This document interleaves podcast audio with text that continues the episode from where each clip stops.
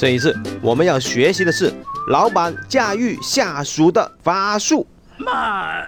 首先我们要学习一个事件，那就是恒大主教练卡纳瓦罗被上课事件。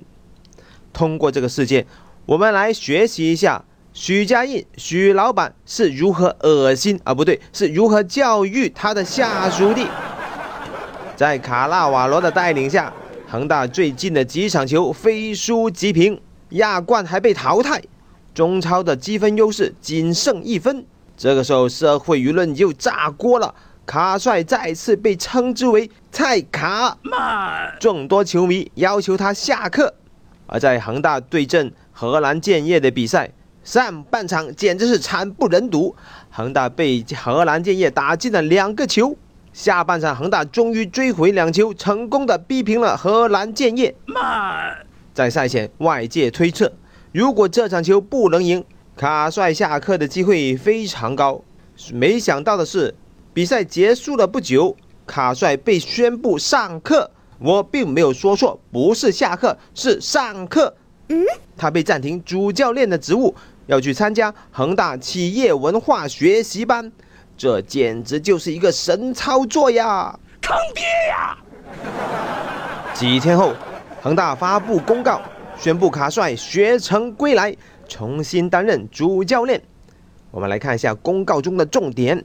第一点，许家印许老板肯定了卡帅勤奋好学、雷厉风行的优点和积极培养年轻球员的成绩。第二点，对他的纠错能力不强。以及球队管理不严提出了批评。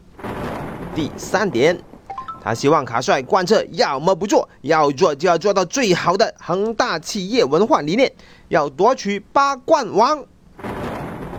我们来复盘一下整个事件，许老板是如何敲打卡帅的？要管理好一名员工，需要事先埋下伏笔。恒大足球队是董事长领导下的主教练负责制。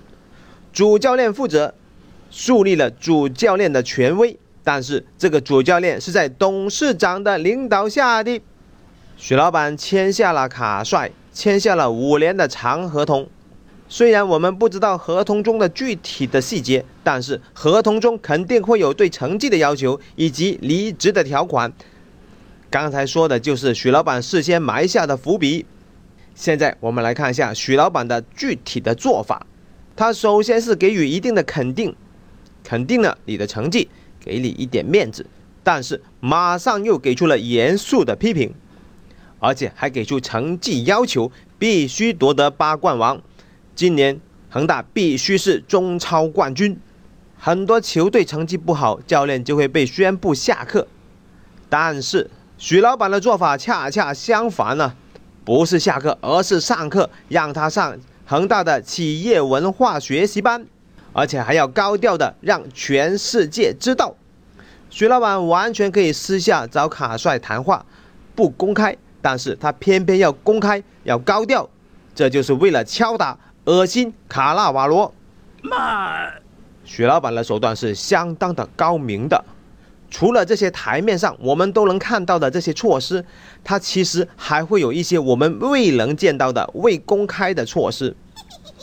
许老板肯定准备好了备胎，而且备胎可能不止一个，他完全不用担心卡帅辞职走人。许老板提出了成绩要求，如果卡帅能夺得中超冠军，那么他会不会就不用下课了？如果他不能夺取中超冠军，他肯定要下课。但是，哪怕他夺取了中超冠军，也很可能会下课。慢。从打工仔的角度看来，许家印许老板的做法相当的恶心。慢。但是从老板的角度来看，许老板驾驭下属的法术是值得我们学习的。现在我们切换到卡帅的角度，卡帅是一名成熟的打工仔吗？他不成熟也成熟。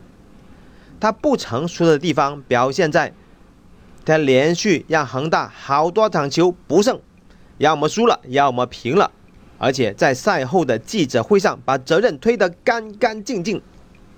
他的不成熟还表现在坚持错误，自己和自己较上劲，这也是徐老板说他的纠错能力不强。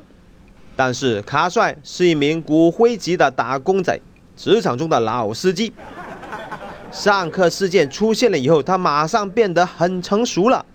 虽然老板用这么恶心的方法来敲打他，但是他懂得职场的道理，他马上就顺从了，得以迅速的恢复主教练的职位。老板对他提出了成绩要求，中超剩下的三场球他必须全部获胜，他才能增加继续留任的机会。但是，他也知道许老板留下了后手，为他准备了很多的备胎，就算全部取胜，将来也不一定能留任。但是他心里面是很清楚的，哪怕是不能留任，他也能以优秀的工作成绩下课。这样子就能提高他找下家的筹码。嗯，小明听了这个卡帅被上课事件以后，表现很淡定。他说：“卡帅拿年薪一千两百万欧元，如果我也拿这样的年薪，我欢迎许老板每天过来恶心我。拿这么多的工资，这点事情就不算事情啦。”这个卡帅都没有见过真正恶心的事情。小明说：“我最近升任研发中心经理，办公桌、办公椅也需要升级。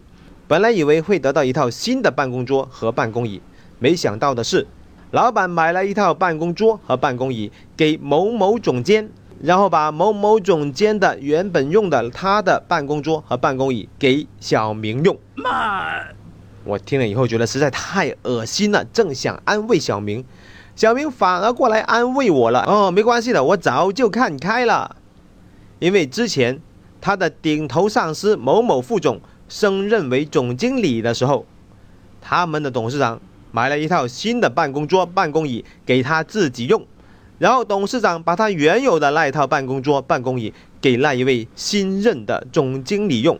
妈。Oh my god！这是一个什么世界呀？卡纳瓦罗以及小明的这个事件告诉我们怎样的一个职场道理？